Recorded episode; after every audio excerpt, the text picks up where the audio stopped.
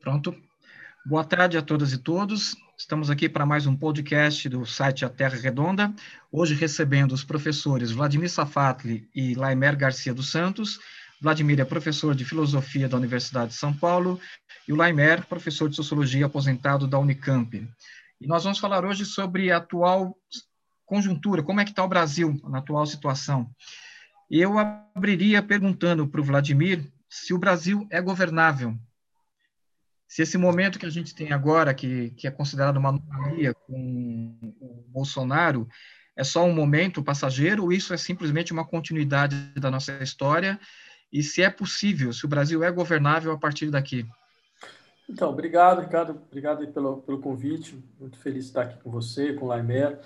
Uh, eu diria só duas coisas rapidamente. A primeira delas é que uh, há uma questão de ordem, digamos, conjectural do Brasil, uma questão de ordem global questão de conjectural é, de fato, o Brasil ele se encontra numa posição de absoluta ingovernabilidade, mas não por causa do governo, mas é porque ele, ele, ele chegou no esgotamento uh, do seu modelo histórico, que tá muito, estava muito vinculado aos sistemas de pactos de alianças da Nova República. Desde 2015, esse sistema entrou em colapso definitivo, sem que nada tivesse aparecido no lugar.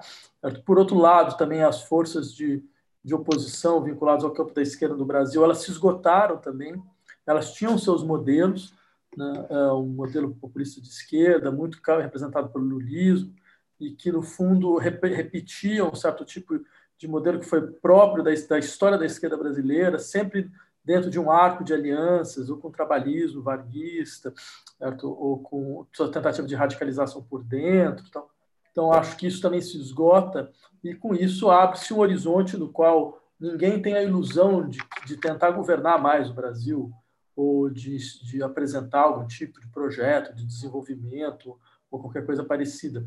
Dizer, há uma, um horizonte muito claro de radicalização dos processos de espoliação e de concentração, né, com toda a violência que isso implica, com toda a gestão da violência que isso implica. Só que uh, o segundo ponto é que isso acontece no mundo inteiro, não é só no Brasil hoje. A gente está vendo, por exemplo, eu estava vendo um artigo do Pouco alguns dias atrás dizendo bem, eh, uma eleição como essa dos Estados Unidos mostra como os Estados Unidos é um estado falido. Né? E a gente vê dizer, eh, todo esse horizonte que foi muito típico da democracia liberal a partir da Segunda Guerra Mundial, né, com a sua promessa de contenção de certos setores econômicos e de tentativa de integração de certos setores da classe trabalhadora, como um modelo de gestão social teria atingido um certo patamar no estado do bem-estar social, um certo patamar de equilíbrio. Então, tudo isso se demonstrou como absolutamente é, fraudulento, né? é, por um lado, e por outro também fica muito claro como, mais uma vez, quer dizer, não, não há nenhum, não há nenhum, nenhum, nenhum projeto além disso. Né? Eu diria, há uma, uma, uma, uma clara uh, percepção da, do colapso das macroestruturas de proteção social, sem que nada possa aparecer no lugar.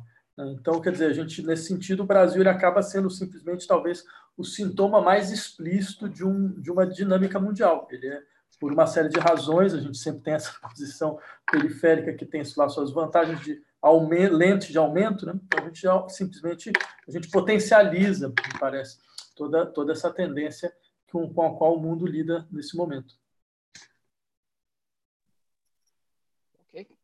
Muito bom, obrigado, Vladimir. É, eu acho, uh, eu acho interessante porque você já está puxando uh, nessa sua fala uh, uma posição, digamos que o Brasil ocupa como uma espécie de laboratório de vanguarda, né? Para aquilo que está acontecendo no resto do mundo.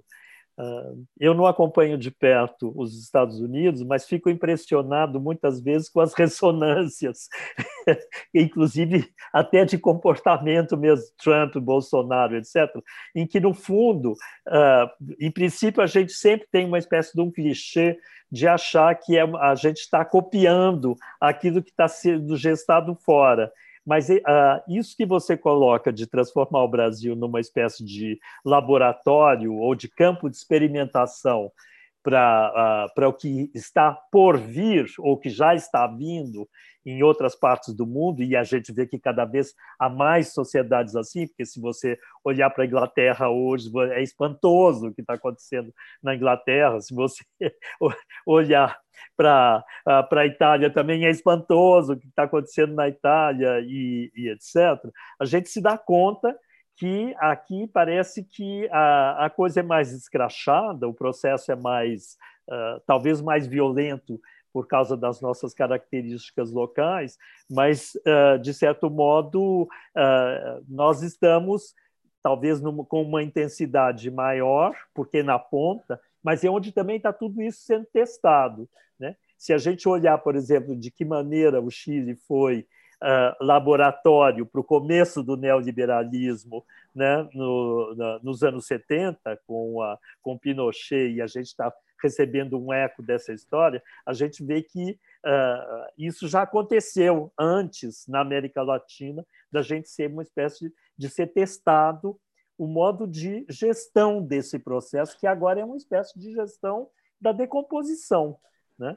E eu tenho uma uh, essa palavra, eu vi essa palavra nos seus últimos textos, a palavra decomposição, e uh, eu fiquei muito impressionado porque eu passei, acho que durante o período da pandemia, uns três ou quatro meses procurando qual era a palavra que para mim concretizava melhor uh, o processo que a gente está vivendo né, a partir justamente da uh, degradação das instituições políticas, da incapacidade de resposta, enfim, daquilo que se chama de ingovernabilidade. Né? Uh, e eu, eu acabei chegando a, a, a, essa palavra, a mesma palavra que você usa, que é decomposição.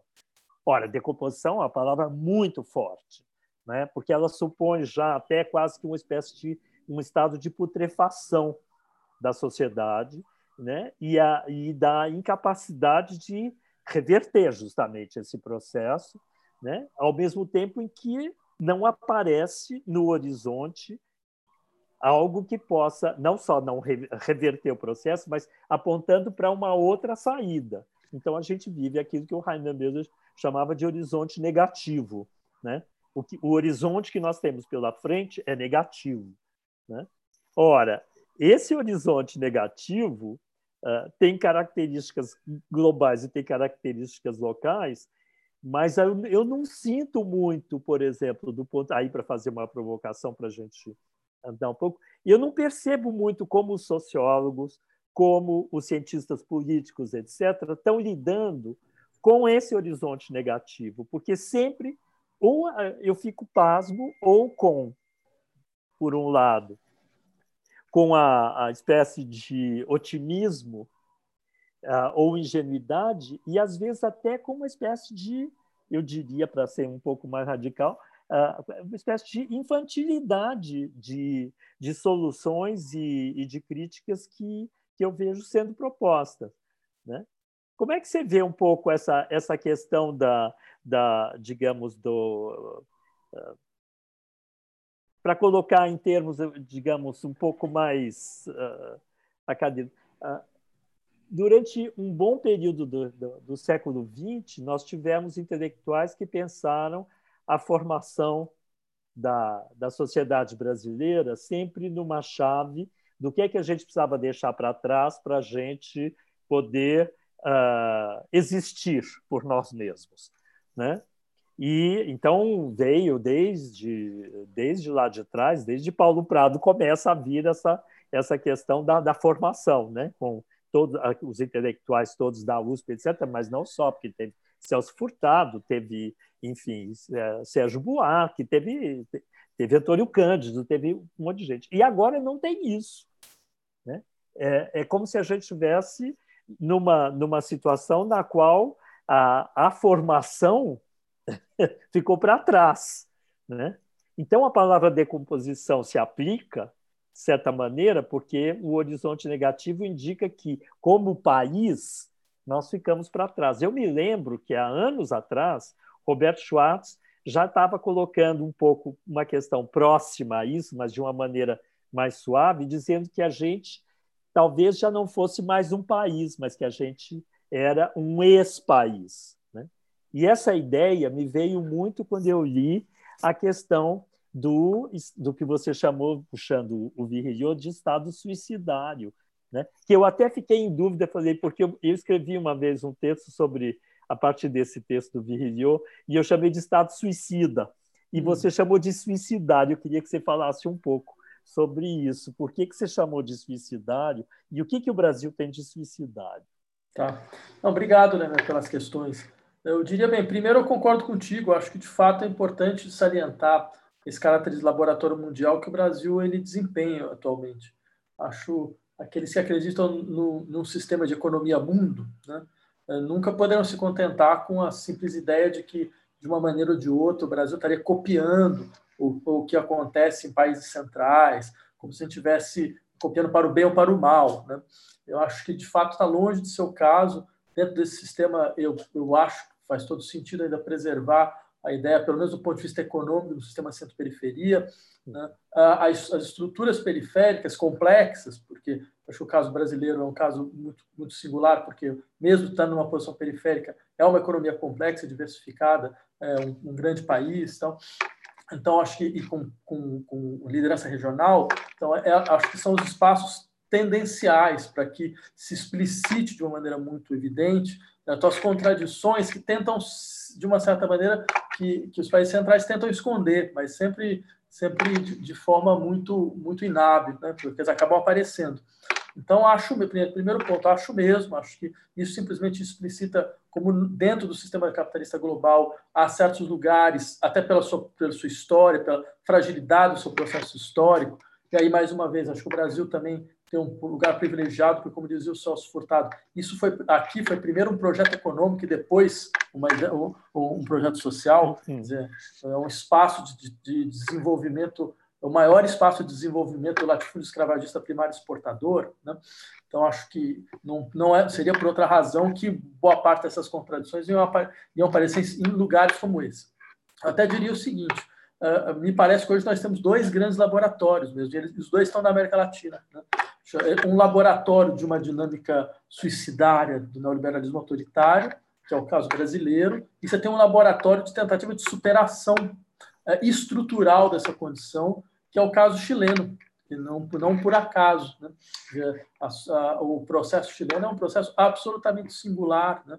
Eu não conheço, não consigo lembrar de nenhum nos, nos últimos séculos, de nenhum processo constitucional que tenha sido arrancado por um povo em, sublevação contra o seu governo. Né? Uhum. Uh, e resultando, em, por mais que você tenha aparatos lá que tentam, de uma, vão tentar, de uma certa maneira, paralisar o processo. Bem, é um processo, é, mais uma vez, ele, ele, já mostra muito aqui veio, você cria uma, uma Assembleia Constituinte com, uma, com, pela primeira vez na história, com paridade radical uhum. entre homens e mulheres, tal, com, com espaço para para os povos originários garantidos. Então, então acho que dizer, tudo isso demonstra como aí também tem, tem um laboratório interessante que pode trazer coisas muito importantes daqui para frente. Agora, sobre uh, a primeira questão do estado suicidário, eu traduzi por suicidário porque me parecia que a, a ideia fundamental do Virilio era fazer uma contraposição entre totalitário e suicidário. Hum, tá. E mesmo okay. o termo em, em, em, francês não existe, né? suicidaire não existe, é. Né? É, já, é. é um, já é uma construção. Porque me parece que no horizonte é uma crítica a Hannah Arendt. Né?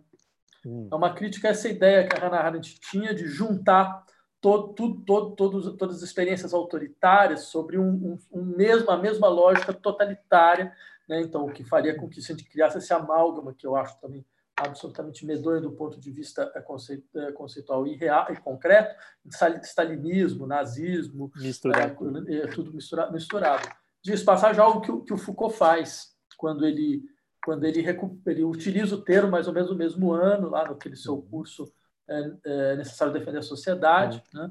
e ele faz esse amálgama. E, mas o Virgilio parece que. Isso que eu acho interessante, por exemplo, da leitura do Deleuze e Guattari, que eles percebem isso rapidamente. Hum. Falam, não, o que é interessante é que ele vai fazer uma distinção muito, muito estrita e muito fácil de entender. Você tem uma dinâmica uh, onde a guerra ela é uma guerra contínua, ela é necessária, e essa é uma guerra que, exatamente por ser contínua e necessária, ela pode levar à autodestruição do tecido social, algo que nunca passou pelo horizonte uh, do stalinismo. Por mais que ele hum. tivesse todos seu, todo, todos os seus problemas, todos os seus, que seja uma aberração histórica, né, uhum. da, da destruição completa da possibilidade do processo revolucionário. Bem, mas isso, mas a lógica é completamente diferente. É uma lógica clássica de, de preservação do Estado e de luta violenta contra aqueles que podem, de uma certa maneira, quebrar os interesses de uma classe específica. Né? E mais do que isso, quer dizer, alguma coisa mais ou menos parecida. O único, que descreve uma, uma dinâmica dessa autodestrutiva é, é, é, o Hegel quando fala do, do, do jacobinismo, né, hum. Filologia do Espírito. Né? Você vai falar, não, de fato, você tem um processo onde, onde a violência ela sai do horizonte, mas, mas tem uma diferença, porque não é, não, é, não é juntar os dois, seria, seria absurdo. É que o Hegel compreende que isso, se, isso é resultado de uma exigência abstrata de, de liberdade, uma liberdade absoluta. Né? Uhum. Enquanto o caso, o, caso, o caso do nazismo era outro, você tem um Estado em decomposição. É, por isso que eu, que eu achava que a ideia do, do Franz Neumann, do Behemoth, era muito boa. O Estado está decomposto, você tem quatro grupos que não conseguem, em hipótese alguma, entrar em acordo. Você tem um partido de um lado, você tem as Forças Armadas de outro, você tem a burocracia estatal de outro, você tem a grande indústria de outro, e só a guerra unifica. Só, porque só a guerra faz que todos sejam necessários. Então a guerra precisa se perpetuar ad infinito. Só que para você perpetuar a guerra, você precisa fazer uma mobilização contínua da sociedade, o que leva, inclusive, a uma, uma dinâmica, a uma naturalização de uma dinâmica autossacrificial. Bem, é, por que, que, isso tem a ver com o Brasil? Porque a gente não está em guerra, né? a gente não, não, não, tá, não, não tem algo parecido nesse sentido, mas me parecia que era importante descrever como esse laboratório do, do, do neoliberalismo autoritário, é, ele, ele impunha uma direção, ele mostrava uma direção possível, que é mais ou menos a seguinte. Bem, uma das, uma, uma das, das questões fundamentais do neoliberalismo é a compreensão de que as macroestruturas de proteção social entraram em colapso definitivo. Né? É, mesmo que essas macroestruturas nunca funcionaram da maneira como elas, como elas prometeram funcionar, o estado do bem-estar social nunca funcionou da maneira como ele funcionou, ele funcionou como Estado colonial também, ele funcionou só para os nacionais, ele não funcionava para os imigrantes. Ou seja, mesmo que tenha todas essas questões, você tinha um horizonte de que a luta política deveria ser produzida através da consolidação dessas macroestruturas. Isso some, por uma série de razões. Né? Então, qual é a resposta neoliberal? Dado isso, bem, não se trata de tentar construir uma, uma macro-macroestrutura, nada parecido. Né? Trata-se de você admitir que a única possibilidade mesmo de, de, de, de, organização social se dá no nível microestrutural, né, com, a fortale, com pretenso fortalecimento das liberdades individuais. Né? Só que, para que isso ocorra, é necessário que você tenha uma mutação afetiva da sociedade. Ela, ela tem que implodir todas as suas relações de solidariedade genérica, por um lado, ou qualquer possibilidade que isso ocorra, e, por outro, ela deve ela deve abandonar a ideia de que o Estado tem como função a proteção dos, dos, dos, dos sujeitos contra a morte violenta. Né? E essa morte violenta ela não se dá só sobre a forma da, da problema de segurança, ela se dá também sobre a forma, por exemplo, problemas diante de uma pandemia. Né? Uma pandemia. É, é, isso ficou claro aqui, né? É. Ficou muito é. claro como uma resposta que não é uma resposta, digamos, maluca, mas tem uma lógica, né? E mesmo que os atores daqui não tenham clareza sobre essa lógica, eles acabam expressando essa lógica, né? Que isso é uma coisa impressionante, esse casamento de uma de uma declaração de guerra às populações pobres, vulneráveis, etc. Por um lado, sem pandemia e depois com pandemia, né? Porque a, a, a guerra foi declarada antes, né? A guerra aos povos foi declarada antes e já com uh, antes mesmo de 2016 já estava isso já estava posto enunciado e veio da parte das elites porque não foi a população que declarou a guerra né foi a, foram as elites que declararam a guerra uh, nessa direção né agora é impressionante eu acho muito impressionante quando você fala justamente para além da necropolítica porque é para além da questão de uh, deixar viver fazer morrer né, já é uma outra dinâmica. E essa dinâmica autodestrutiva, uh, que eu acho que é a originalidade do, do que, que você está pensando aqui, que é uma dificuldade da gente aceitar. Né? Eu acho que é uma dificuldade enorme da gente aceitar que está num processo de decomposição, porque é, há uma dificuldade em acreditar que os, os atores sociais do Brasil estão de uma maneira ou de outra, todos dentro dessa dinâmica, dentro dessa lógica, né? e estão expressando uh, de maneiras nuançadas ou, de, ou a partir de pontos de vista diferentes a mesma lógica. Mas é o que a gente está vendo cotidianamente, é só abrir, uh, abrir os blogs e abrir os jornais, e todo dia você vê que tem mais um, um degrau sendo uh, mais um tijolo, ou melhor, nem é mais um tijolo, justamente é menos um, um tijolo, porque tem uma discussão, é uma destruição constante. Né? Uh, então, eu acho muito interessante você colocar essa, uh, essa questão do Estado, do estado suicidário com, com essa.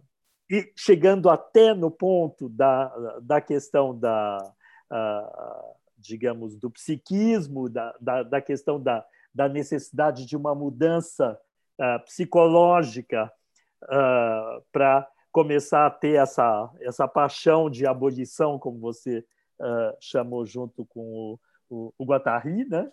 Eu acho muito interessante essa, uh, essa questão, difícil de assimilar, e por outro, porque você tem que quebrar suas próprias resistências, né? E começar a examinar onde é que você está entrando nesse jogo, como é que você está entrando nesse jogo. E me parece, aí é uma, uma pergunta que eu te faço, você acha que os intelectuais brasileiros estão preparados para encarar essa parada? Então, é, também, mais uma vez, concordo contigo em tudo. Assim. Eu acho que, de fato, a história do Estado brasileiro é a história de uma guerra contra os povos. Né? É. é eu, eu utilizaria essa ideia do Florestan Fernandes de falar, bem, a nossa história é a história de uma contra-revolução preventiva é. permanente, é. né? Quer dizer, é, de fato, tem toda a razão, e isso significa que não, a gente viveu uma guerra civil permanente. Né?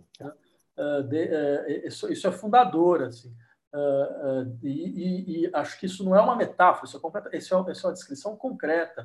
É. Eu lembro a gente fez uma série de trabalhos com o pessoal do Morro do Alemão um, um ano atrás, né? E, e, bem, a gente pôde ficar lá durante um tempo, e a situação é de fato uma situação de guerra civil, ou seja, a população ela se organiza criando barricadas na rua para impedir que os caveirões entrem. Hum. Então você vai na casa das pessoas, elas fazem questão de mostrar para você, olha a quantidade de, de bala de fuzil, né, de, de, de, bala de fuzil que está lá em cima do teto ainda. Todo hum. mundo tem uma história de, de uma filha que foi morta uh, e, e, não tem nenhum tipo de acolhimento de nenhum tipo de setor do Estado. Ou seja, é de fato a gestão de uma guerra civil.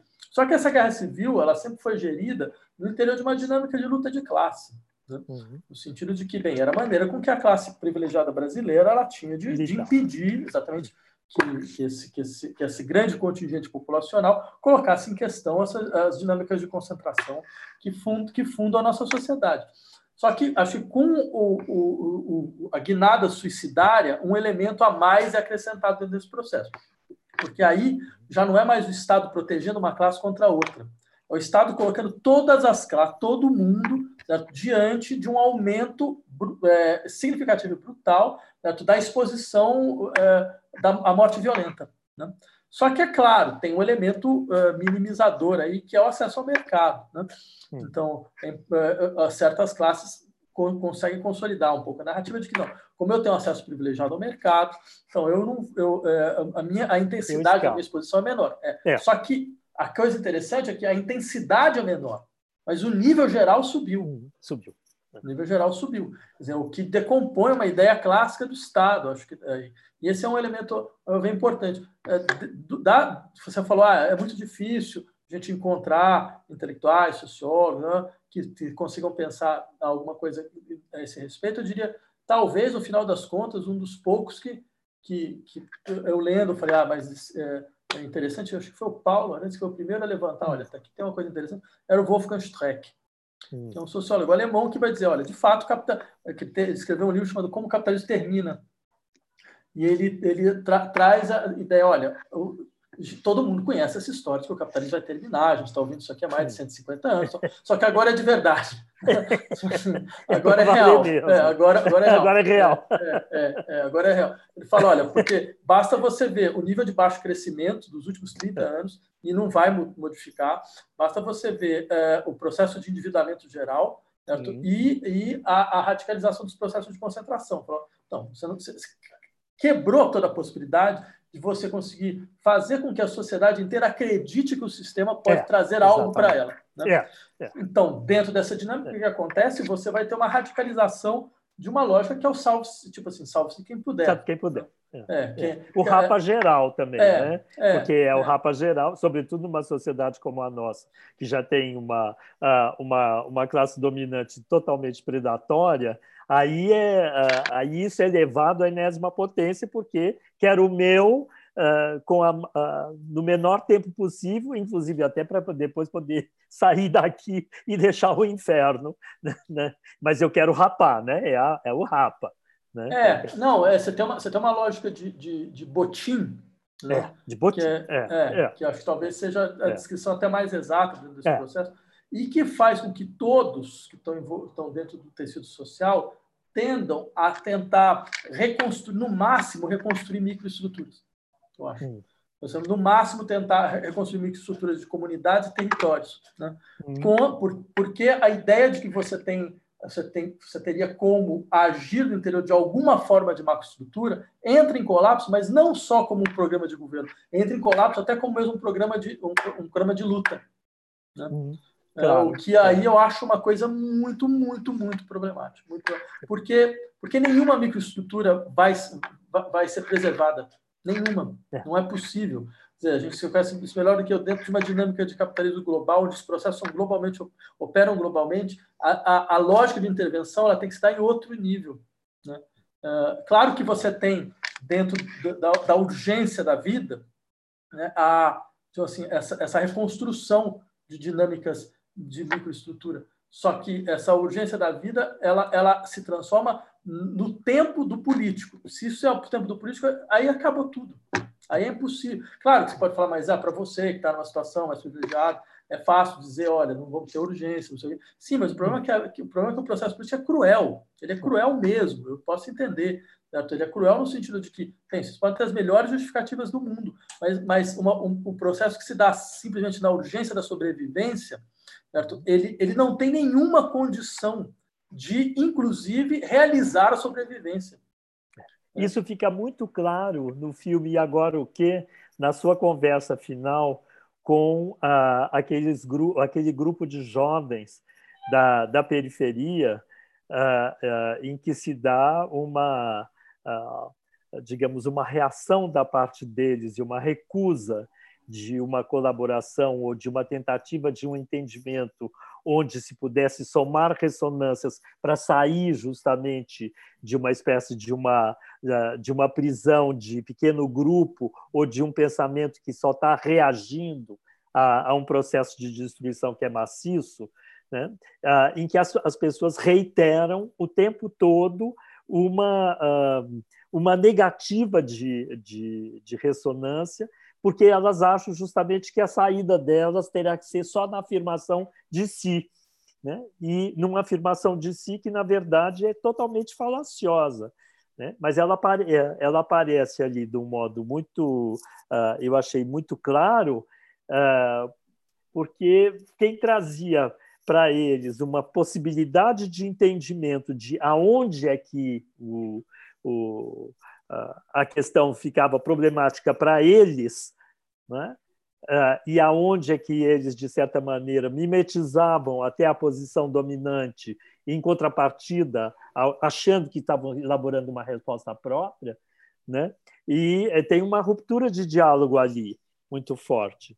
Né? Então, uh, eu acho que, para mim, aquilo foi emblemático, eu achei altamente instrutivo uh, aquele diálogo, ou melhor, aquele não diálogo, né? porque ele deixou claro para uh, para mim a, a, a dificuldade uh, de, de, de, superar, e aí você nem estava propondo alguma coisa como uma saída, estava procurando ver se a gente vamos colocar todas as questões na mesa para a gente poder começar a entender quais são as, as, as questões relevantes e por onde que a gente pode talvez tentar construir alguma coisa comum né? Uhum. e sair justamente, digamos, da, da, da resposta uh, no, no, plano micro e, da, e, de uma resposta que fosse, no, enfim, que é, no fundo, identitária. Né? Uh, eu então, fico... ah, não, pode terminar. Né? Não, não, não fala. É. Não, eu, eu acho muito interessante você ter lembrado essa questão do filme, porque eu queria só, é, antes de qualquer coisa, insistir num ponto. Dizer, o, é, porque nem, nem, nem todo mundo levou isso em conta. Eu vi algumas pessoas comentando, tal, eu, eu achei, não, é importante lembrar essa, essa dinâmica. O filme é um psicodrama. Ele tem uma, tem uma estrutura de psicodrama, no sentido de que, dizer, a, por exemplo, mesmo essa cena, a, não, não, havia um roteiro, né? mas Sim. a gente deixou muito claro: olha, é, é, é, como se você estivesse dirigindo um carro e vai bater. Então, hum. então é isso, não, não é para ninguém tirar o pé do acelerador, né? Tá. Todo mundo vai bater. Mas por que a gente fez isso?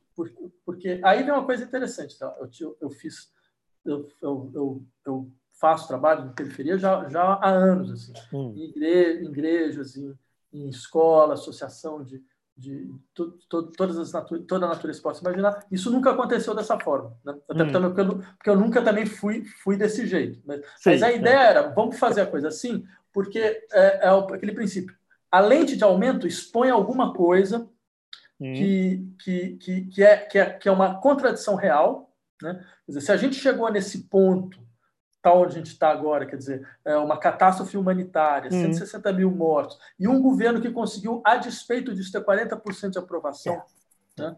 Dizer, seja, então, para isso, todo mundo tem que ter errado.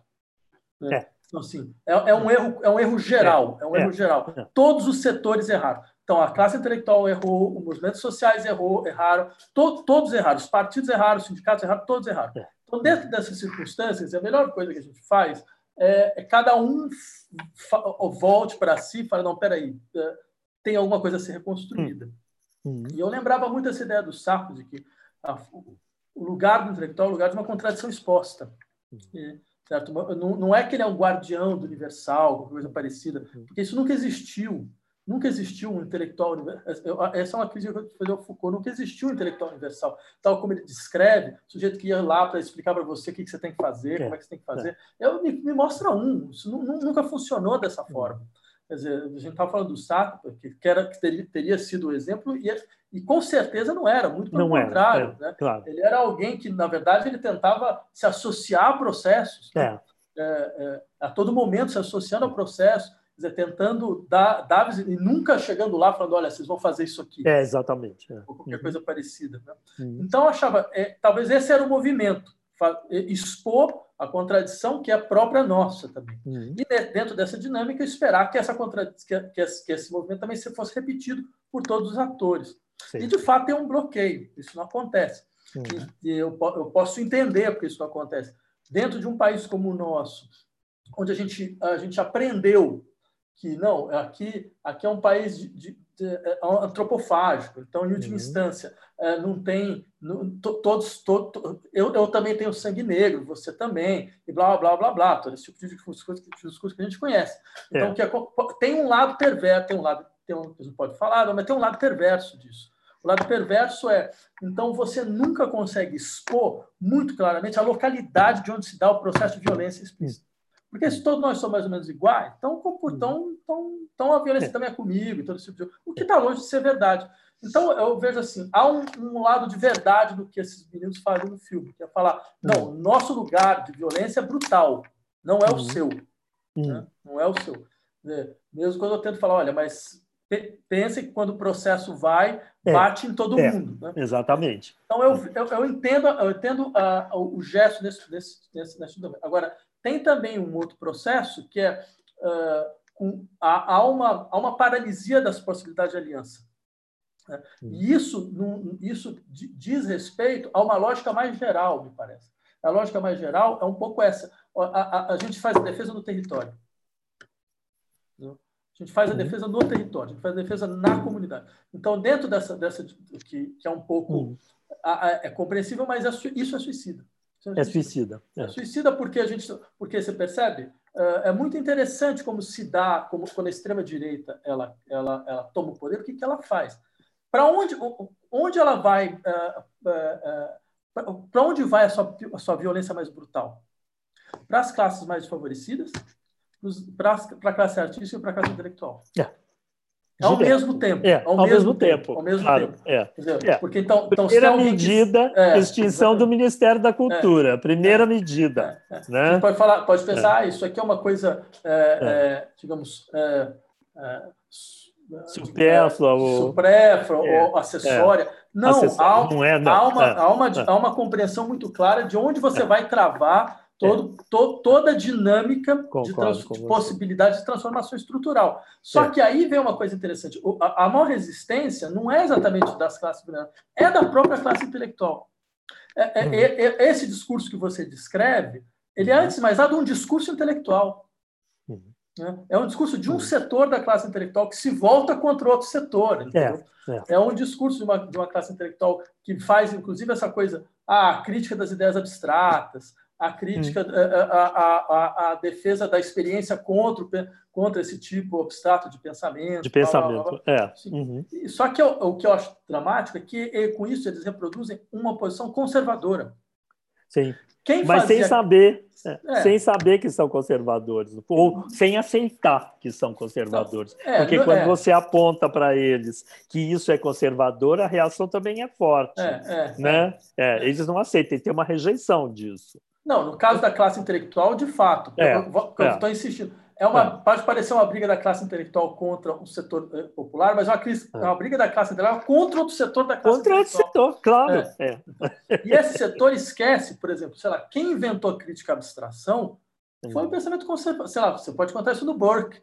Era o Burke virando, falando, ó, tá vendo que, que deu a Revolução Francesa? Ideia abstrata? É, é. Olha só, tá gente cortando cabeça, sangue rolando para todo quanto é lado. Então, isso, isso eu acho muito problemático. Muito problemático. É. Porque, inclusive, ainda tem um outro, uma outra dimensão do problema, é que eles, eles, você nega, assim, a história de lutas da sociedade brasileira. Sim.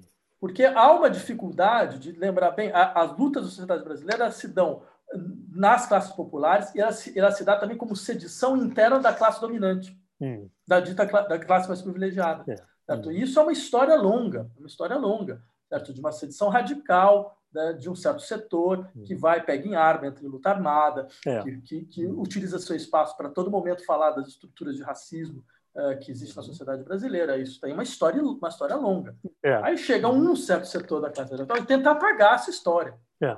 Né? Então, em nome de uma outra história apagada. Só que aí você percebe, é uma espécie de, de infinito ruim. É. Né? Então, não faz o menor sentido. Menor é. sentido. Então, acho que é uma crítica que seria interessante a ser levantada aí. É, é verdade. Tem um outro ponto que eu queria levantar com você, uh, e aí, de novo, a partir de um filme, uh, já que a gente utilizou uh, o filme de vocês como uma espécie de detonador aqui dessa conversa, né? que era, eu não sei se você viu um filme do do Marcelo Gomes, chamado Estou me guardando para quando o carnaval chegar? Não.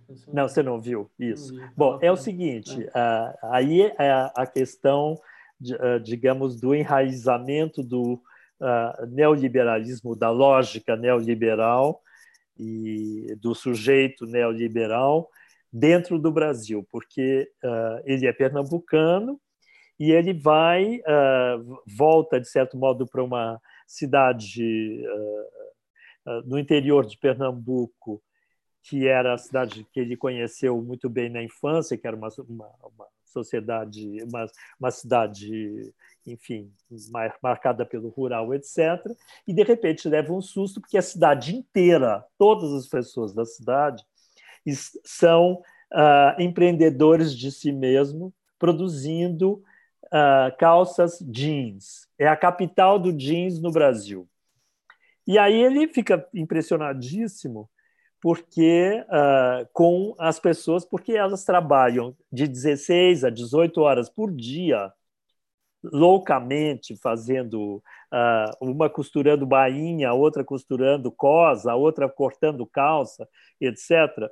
Todos eles, mas felizes, porque eles se tornaram empreendedores e eles não têm patrão.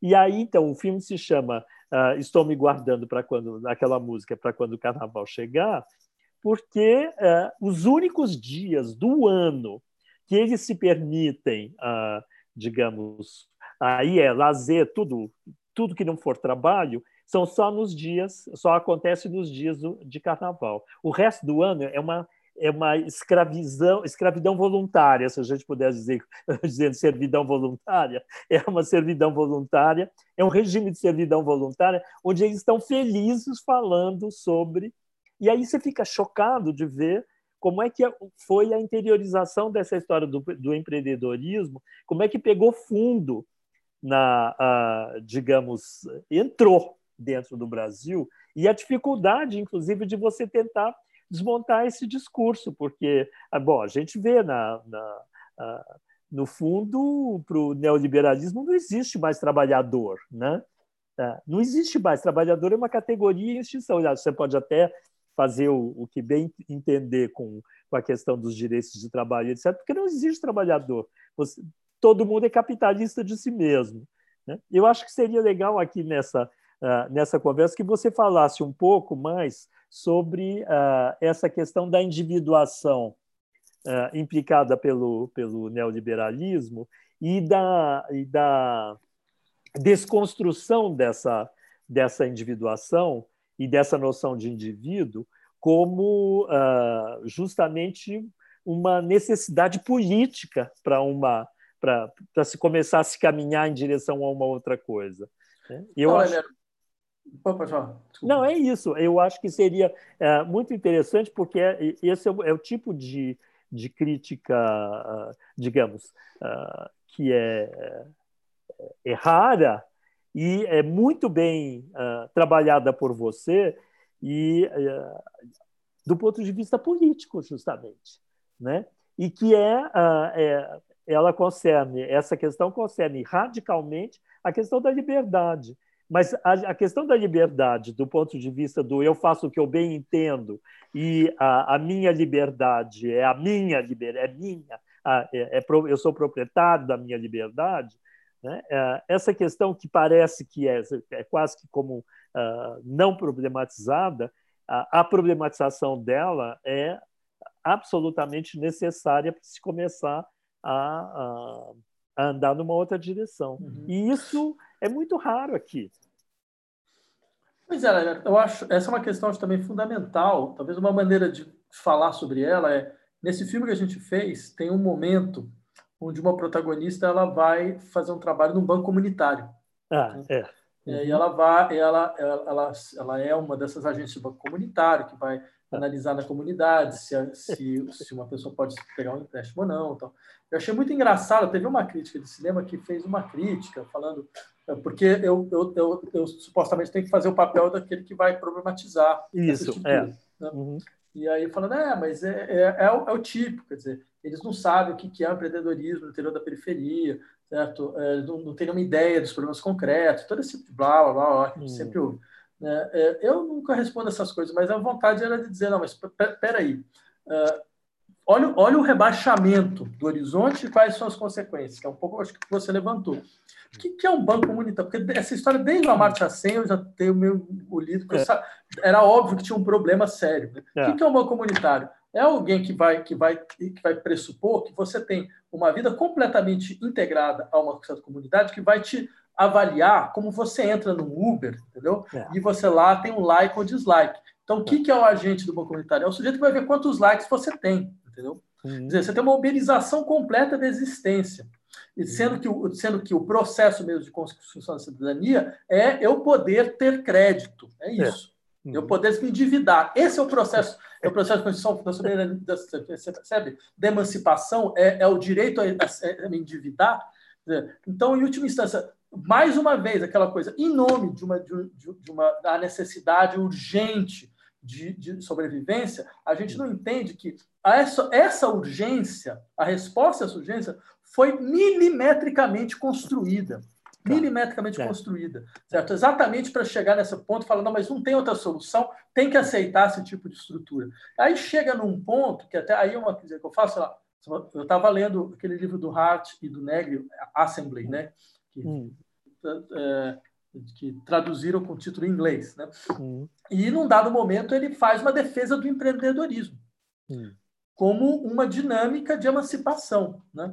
Eu, eu, acho assim, os dois têm coisas muito interessantes, eles são são é. grandes teóricos. Mas lá, é. isso, isso não é possível aceitar. É, porque claro. talvez, eh, talvez quem está no Brasil percebe isso mais claramente, onde isso vai levar. É, isso claro. vai levar nisso que você está descrevendo. É, dizer, o sujeito ele, ele, perdeu todos os direitos que ele tinha, todos. Não tem férias, não tem décimo terceiro, nada, não nada, nem vida própria, nada, nem vida nem própria. Vida própria. Isso, é. e, exatamente. E ainda está feliz.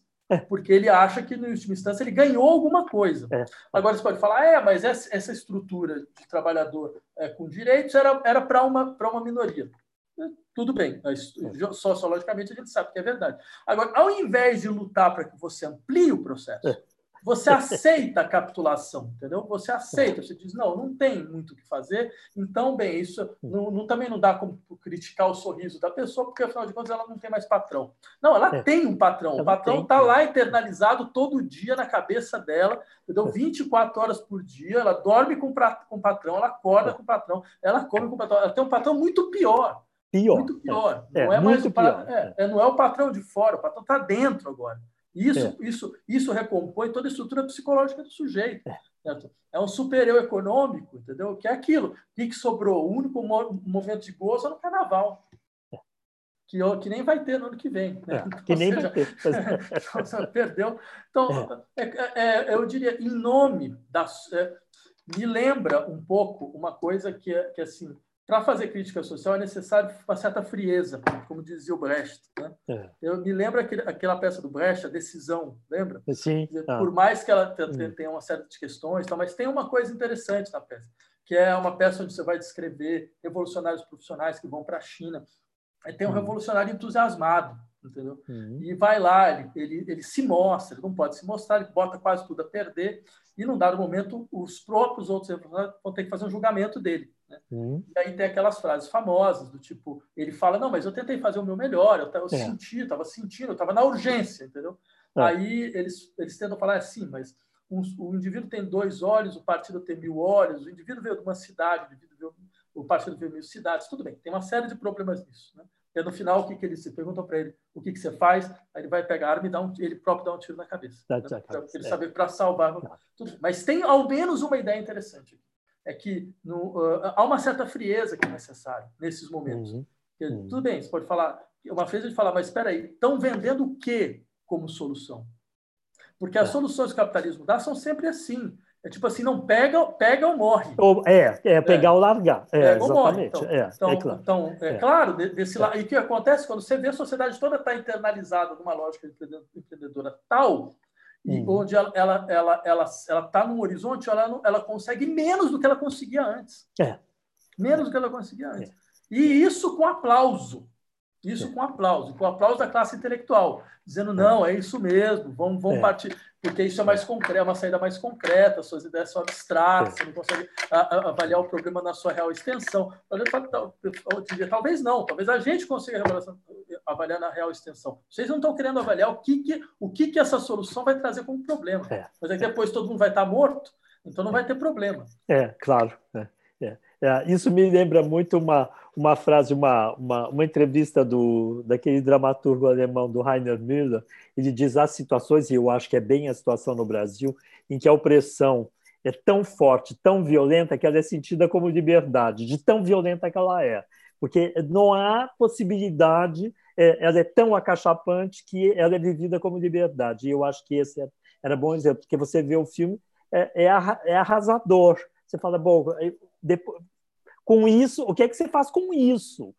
Né? É, quando, tá, quando chega neste ponto, e, e, é interior do Brasil, então é mais chocante, porque até uh, você vê o grau de, digamos, de penetração, a porosidade, de que, de que maneira isso conseguiu chegar ali e se enraizar deste modo, o que significa também que um trabalho de, uh, digamos, de quase que eu diria até de desencantamento ou de um trabalho de tirar esse voodoo de dentro da cabeça das pessoas, tem que ser de uma violência muito grande ou uma, uma, uma coisa muito muito forte para poder uh, para poder fazer essas pessoas deixarem de ser zumbi, porque isso é ser zumbi de certa maneira, né? Uh, uh, eu gostaria eu... que você falasse um pouquinho mais também de uma questão que você tratou no, no finalzinho do para além da necropolítica, que era, uh, digamos, essa a maneira como essa dinâmica uh, suicidária, né? como essa dinâmica suicidária uh, toma conta da justamente do ponto de vista do, do espírito, da, da, do psiquismo das pessoas e nessa canalização da, da violência e do narcisismo. Seria legal, eu acho que você falasse um pouco disso, porque eu acho que, de certa maneira, eu pelo menos sinto um pouco assim, eu, eu não tenho muita paciência para os discursos identitários, mesmo quando eu sei, reconheço que eles têm uma legitimidade de reivindicação de, uh, de direitos e de, e de existência mesmo, que, que são maiores do que isso, mas que são formatados assim. Então, ah, é assim que eles acabam se manifestando. Eu acho que seria legal abordar um pouco ah, ah, essa questão, que gostaria que você falasse um pouco disso né, nessa nossa conversa, por causa da. porque eu acho que isso faz parte de um, da, dessa guerra que a gente está vivendo no plano micro, né? no plano no, e no plano mais íntimo das pessoas.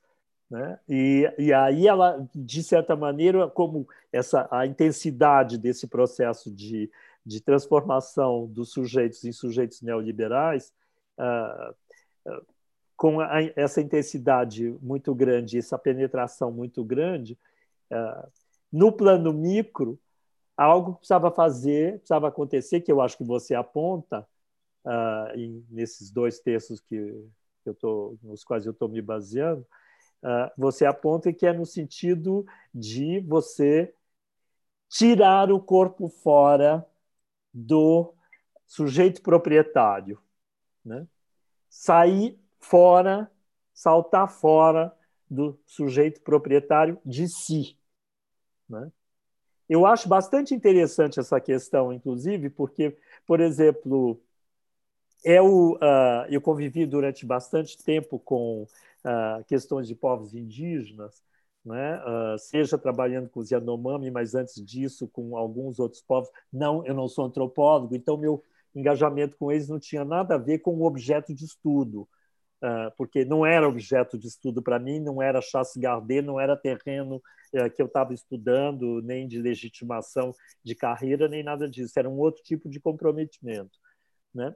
E eu via de uma maneira muito interessante como uh, a questão para ele se colocava de um modo muito diferente. Por exemplo, nos Yanomami, eu vi, de uma certa maneira, o líder, o Davi Copenaua, falando sobre o povo da mercadoria, sabe? O feitiço do povo do, da mercadoria. Como é que a mercadoria era importante, que ele chamava de povo da mercadoria, porque uh, os Yanomami têm uma relação completamente diferente com os objetos. Você dá de presente, ele, ele fala, pede para você um objeto que, tá, que você levou para a aldeia de, de uso seu, e ele, uh, ele pede para você, dizendo que ele quer muito, etc. Você dá para ele esse objeto. Quatro horas depois, esse objeto já pode estar na mão de terceira, quarta pessoa, porque já circulou por outras pessoas, porque eles não têm a noção de propriedade do objeto. Assim como ele manifestou naquela hora que gostaria muito de ter o objeto, da mesma maneira ele pode, um outro vai manifestar para ele que gostaria de ter, ele já passou para o outro, e as coisas começam a circular sem uh, essa noção de propriedade. Então, para eles, o modo como os brancos se existem, o modo de existência dos brancos é, sobretudo, como pessoas que são possuidoras de objetos. Né? São uh, Uh, e por isso que ele chama de povo da mercadoria. Quando ele começou a explicar isso, eu achei incrível, porque era a crítica da economia política do Marx falar da vista de um ponto de vista não capitalista, porque claro é uma uh, digamos é uma lógica mágica, é uma lógica de pensamento outra que não tem nada a ver com com a nossa etc, uma lógica selvagem no fundo, né? E, mas o que estava manifestado ali é que a capacidade deles de entenderem o tipo de relação que a gente tem de posse com os objetos e, portanto, que marca, de certa maneira, a escravidão da gente com a questão da propriedade, né? ele via com a clareza aquilo, com uma clareza que, na hora que ele estava fazendo desenho no chão, eu me lembrava do Marx o tempo inteiro, falando, ele é, é, é um Marx avant la lettre, colocando essa questão desse tipo de, de relação uh, de, de, propriedade das coisas e de propriedade de si, que não tem nada a ver com a, com, com a lógica deles. Né? Me lembra muito uh, o seu comentário no final do texto de que a gente tem que entrar numa numa, numa perspectiva desse tipo, me, me fez lembrar toda essa experiência que eu tô, que eu tô, que eu tô narrando, porque é, eu acho que seria, é, como horizonte positivo é um trabalho que se, que se, pode começar a fazer a partir de um lugar onde, onde a gente está, né? Uhum. É, e qualquer um pode começar a fazer a partir do lugar onde ele está, onde ele se encontra, uhum. né? Que é examinar qual é que tipo de relação, o que que o que que ele perde com a questão dessa, dessa propriedade de si, né? E por que, que não, é, não é melhor? Será que não seria melhor abrir mão dessa primeira propriedade uhum. para a gente poder justamente se livrar da propriedade como esse inferno uh, dessa, da, da sociedade da mercadoria? Então, né, eu acho que se a Vladimir, esquerda. Vladimir, que a gente está chegando no fim, genial a conversa entre vocês. É. Eu vou pedir para você é, dar essa resposta para o Laimer, aí depois que você terminar, eu vou fazer só uma última questão para vocês dois. A gente está tá chegando no limite do tempo já do, tá. do podcast, tá, tá bom? Tá. Mas fica à vontade, manda ver. Então, deixa eu tentar ser mais sucinto. Eu diria assim, se tem algum sentido para uma esquerda do século XXI, é uma esquerda que seja intransigente na sua crítica à propriedade. Acho que esse é o grande, o grande horizonte, né? Só que não se trata de fazer uma crítica da propriedade privada tentando preservar outras formas de propriedade, hum. de propriedade coletiva, propriedade comunal, coisa parecida. Eu acho que tem um desafio que é criar uma sociedade de improprietários. Hum. Eu estava é, é, isso que, que, acho que é um horizonte que aparece em vários momentos de, de lutas e de reflexões. Então, ou seja, uma, uma sociedade na qual nossa relação às coisas, por exemplo, é uma relação na qual as coisas não são propriedades de, não são propriedade de ninguém, elas, elas não se colocam sobre, sobre esse regime. Há uma emancipação das coisas, que é a condição fundamental para a emancipação dos sujeitos. E acho que essas experiências que você traz em tribos indígenas, elas dizem muito a respeito desse, dessas potencialidades. Né? Dizer, eu até lembraria, eh, pode não. Você falar, ah, estão fazendo a crítica da marxista da mercadoria, só que em modo mágico. Né? Eu diria sim, mas, por exemplo, se a gente pegar passagens do jovem Marx sobre a relação à natureza, sobre uma apropriação que não é possessão, há todo um campo assim de fazer um Marx Yanomami, se permite, hum. pelo menos de, de, fazer um tipo de aproximação que ela não é extemporânea. Ela não é extemporânea. Ela, até porque o último Marx vai pensar, não, tem formas, ele quer, ele, ele sai um pouco dessa, dessa filosofia da história meio eurocêntrica, não sei o quê, para uhum. dizer, não, mas tem formas de alcançar estruturas comunistas que, que se dão no exterior. Tanto que ele vai discutir a questão da comuna russa e todo esse tipo de coisa. É, então, vai teria... se interessar pelos iroqueses dos Estados Unidos e tudo é, isso. Também. Então, acho que teria, é, teria coisas. É, é, exatamente. É. é, que é o que o Gentili desenvolve, que é uma coisa extremamente é. astuta, inteligente, interessante. Então, acho que tem coisas aí que poderiam ser, ser desenvolvidas de maneira mais sistemática. Agora, eu insistiria que, para mim, os maiores problemas mesmo é como até a gramática das nossas, da nossa revolta é organizada através da, daqueles contra os quais a gente se bate. É. Então, é uma gramática de tipo, o que é o meu, que, o que me é próprio. É. O que é minha propriedade. E isso tem problemas, eu acho, estruturais. Eu, eu, eu nunca ter, faria, faria, o absurdo de, de, de criticar uh, o uso da identidade dentro do campo político, até porque eu acho que ele tem usos provisórios que fazem muito hum. sentido. Mas são usos provisórios, né? Quer dizer, no sentido de que eh, eles, mar, eles marcam, eles dão marcadores de violência. Né? Hum. Eu posso até dar um exemplo nesse sentido. Quando eu escrevia na Folha, por exemplo, é, teve, teve um momento em que o governo, acho que era o governo Dilma, fez passar leis contra o feminicídio. Né? Hum. E a hum. Folha foi contra. Hum. A Folha foi contra. Ela foi contra porque ela disse que isso era populismo jurídico, porque você repetia uh, leis que já existiam. Já existiam leis contra a violência geral, porque uma coisa dessa específica dessa. Aí eu escrevi contra o editorial, falando: não, há uma leitura errada aí. Isso é necessário. O direito uhum. ele, ele pode ser usado em certas circunstâncias para fazer a sociedade ver o que ela não quer ver. Ela quer, ela quer acreditar uhum. que ela é violenta contra todo mundo. Então não faz uhum. sentido indicar é uma violência contra a mulher, mas não é verdade. Tem uma violência é. que tem marcador, né? Tem várias. Então acho isso é um uso provisório que eu acho absolutamente legítimo.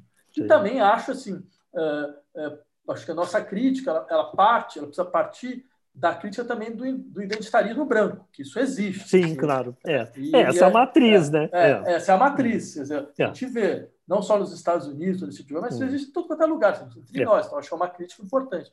Agora, eu insistiria, o uso essencialista é catastrófico. Hum. O uso essencialista é completamente hum. catastrófico, porque ele não consegue nos fazer pensar ou agir para além dessa dinâmica, o fortalecimento das estruturas de propriedade. Né? E aí a propriedade, a propriedade de si, a propriedade dos meus atributos, a propriedade da minha cultura, a propriedade de tudo, aí, aí, aí realmente é, aí se perdeu tudo, porque você não você você consegue, na verdade, consolidar essa lógica liberal. A única forma de existência é sob a forma da, do proprietário. Da propriedade. É. Quer dizer, que é uma coisa que vem sabe, sei lá, desde os levelers, né, essa ideia de liberdade uhum. com propriedade de si, que vai ser absorvida no interior do bloco, é essa a ideia. Aí, aí eu acho que há, há problemas sérios, porque essa experiência que você traz, né, de que você percebe o que é uma sociedade improprietária, onde uhum. a, a, não é. organiza, ela, ela, pode ser generalizada, ela pode ser a forma de uma sociedade por vir. Né? Ela é Sobretudo agora, quando a gente tem justamente as máquinas que temos uh, com o, uh, digamos, com a cibernética e tudo. Aliás, o Simondon fez isso, enfim, pensou maravilhosamente essa questão, dizendo que uh, qual é o registro do nosso modo de relação com as coisas uh, eletrônicas e com as máquinas o, o, registro é de uma filosofia autocrática das máquinas. Ou nós somos senhores das máquinas, ou, uh, ou as máquinas são nossas, uh, nós somos escravos das máquinas. Ele dizia a gente o que precisava acontecer era justamente a gente sair desta relação, é, não, porque a é individuação é né? É maravilhoso isso. É, a, a, nossa relação com as máquinas tinha que ser relacional, justamente. O que era importante é aquilo que se dá entre, e não como uma afirmação uh, do sujeito e do objeto, ou hum. seja, do sujeito e da coisa. Né? O hum. que agora a gente tem mais do que nunca a possibilidade de fomentar uma filosofia não autocrática das coisas, uma filosofia não, porque essas máquinas são relacionais e a gente, a gente se relaciona com elas de uma maneira que é potência com potência. Então não precisava, não precisa ser ou ser escravo da máquina ou a máquina ser senhor da, da gente, né? Ah, quer dizer, a gente está até do ponto de vista, eu diria, da evolução tecno, tecnocientífica, as possibilidades que se abrem são muito grandes de poder estabelecer um outro tipo, inclusive na própria questão da produção de, de valor, que não seria mais no mesmo registro que a gente está acostumado, que é o de exploração de trabalho, mas, enfim, de um trabalho cooperativo, que é extremamente factível hoje. Né? Só não é mais factível porque o tempo inteiro o capitalismo está colocando barreiras, cercando, fazendo os últimos enclosures para poder para poder controlar o processo, para fazer para poder cobrar, né? Se, se, caso contrário isso poderia acontecer. Né? Uhum. Então, bom, eu acho que a gente agora a gente parece que tem que encerrar porque a gente está chegando. Tem um problema com o tempo. É. Tá. Então, só para encerrar, queria colocar uma questão para vocês, que é particularmente ela me angustia. Por que, que, afinal de contas, diante de tanta infâmia que acontece aqui no Brasil de forma particular, é, não existe uma rebelião, uma insurgência. Eu não digo nem por consciência das pessoas, mas pela percepção de que elas são espoliadas constantemente e enganadas constantemente. A, a coisa não explode, ela continua sempre nesse marasmo, nessa passividade. Isso eu colocaria essa questão para vocês para a gente encerrar o nosso bate-papo. Rap, rapidamente, eu diria, porque o nível de violência do Estado contra as, as populações é do indescritível, né? Então, isso é um elemento importante a gente lembrar. É, a sociedade não é uma sociedade paralisada, é uma sociedade brutalmente violentada. Né? Uh, e as possibilidades de aliança que poderiam ser construídas para tentar dinamizar esse processo, elas, elas implodiram. Elas implodiram porque o, cam o campo da esquerda brasileira implodiu.